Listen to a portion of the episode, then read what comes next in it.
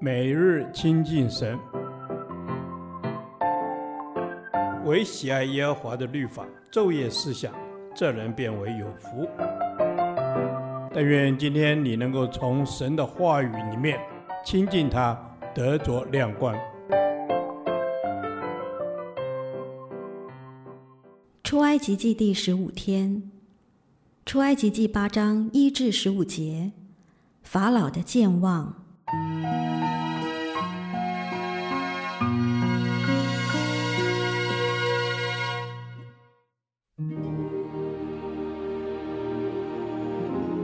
耶和华吩咐摩西说：“你进去见法老，对他说：耶和华这样说：容我的百姓去，好侍奉我。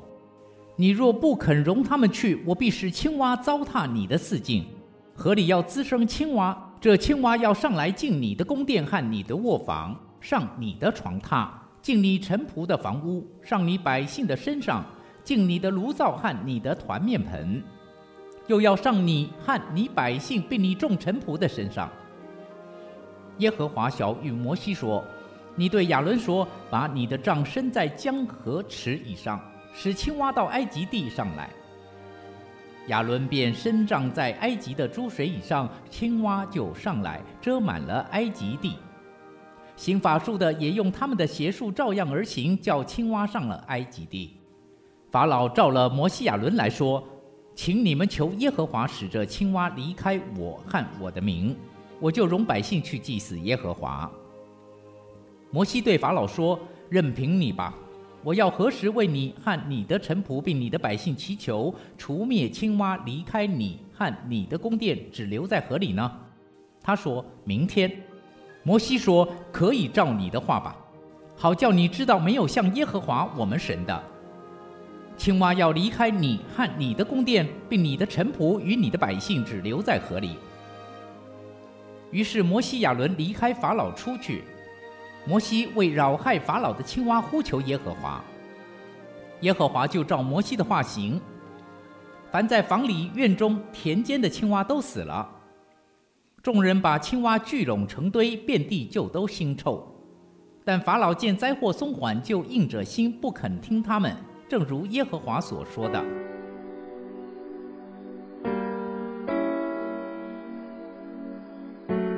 埃及人崇拜尼罗河神，这个代表他们的宗教信仰，现在却成为咒诅的起源。在真神的审判之下，假神和一切罪恶都成为信奉者的咒诅和痛苦。埃及的尼罗河每年在水退的时候，河边的沼地中就生出许多青蛙，埃及人把青蛙当作一种富有创造能力之神圣象征的生产女神。启示录十六章十三节说：“我又看见三个污秽的灵，好像青蛙，从龙口、兽口并假先知的口中出来。这正是用青蛙预表假神的污秽。蛙灾带来震惊。”也带来环境污染的问题，而且它侵入埃及人每一个藏身之处，以致变成可憎可厌。法老没有办法，唯有承认耶和华神的全能。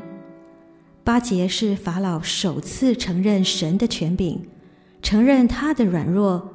他急忙请摩西祈祷，并应允以色列人离境。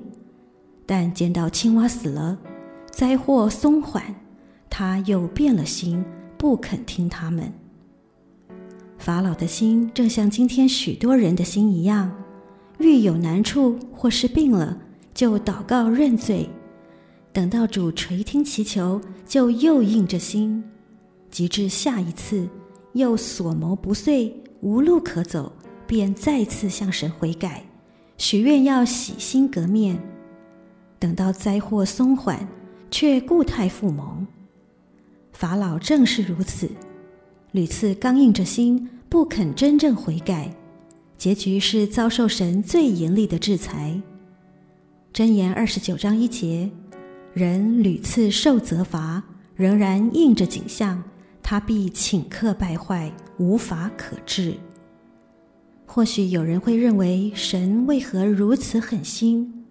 但从另一个角度来看，灾难是为了彰显神的大能，让法老认识耶和华是神，好让法老有机会可以悔改自新。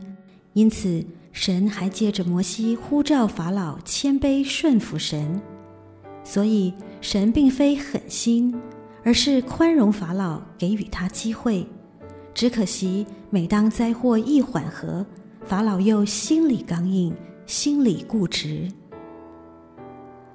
神啊，求你帮助我牢牢记住，你是轻慢不得的。你曾经容许一些事情发生在我们的生命中，为了要使我们转向你。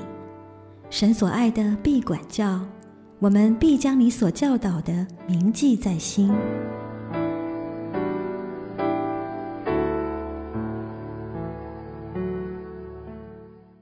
导读神的话，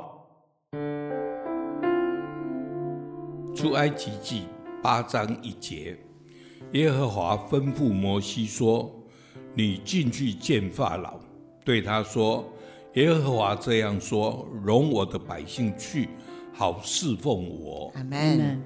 耶和华吩咐摩西。主，每当你吩咐摩西的时候，摩西就照着去行。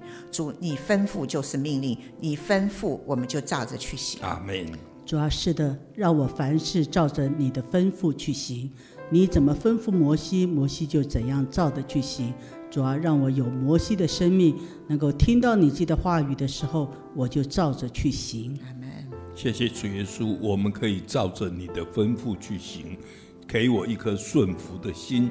以至于主，你吩咐我去行的时候，我就进去见法老王，我就进去到世界的王面前，对他宣告主你要说的话。Amen。主是的，主，当你吩咐我们的时候，我们就向世界宣告你要这样说。主，你要摩西跟法老说，耶和华这样说。耶和华这样说就不改变，因为在你没有转动的影儿。阿门。是的，主要在你没有转动的影儿，你怎么吩咐，事情就怎样成就。你说容我的百姓去，好侍奉我。我们得救就是为了要侍奉你，主要让我活的就是来侍奉你。阿门。你是配得我们侍奉的主，你是我们的主，也是我们的君王。为此，我们要成为你的百姓。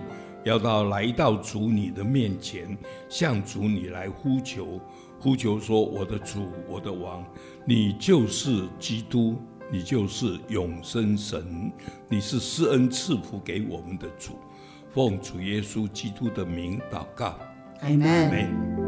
耶和华，你的话安定在天，直到永远。愿神祝福我们。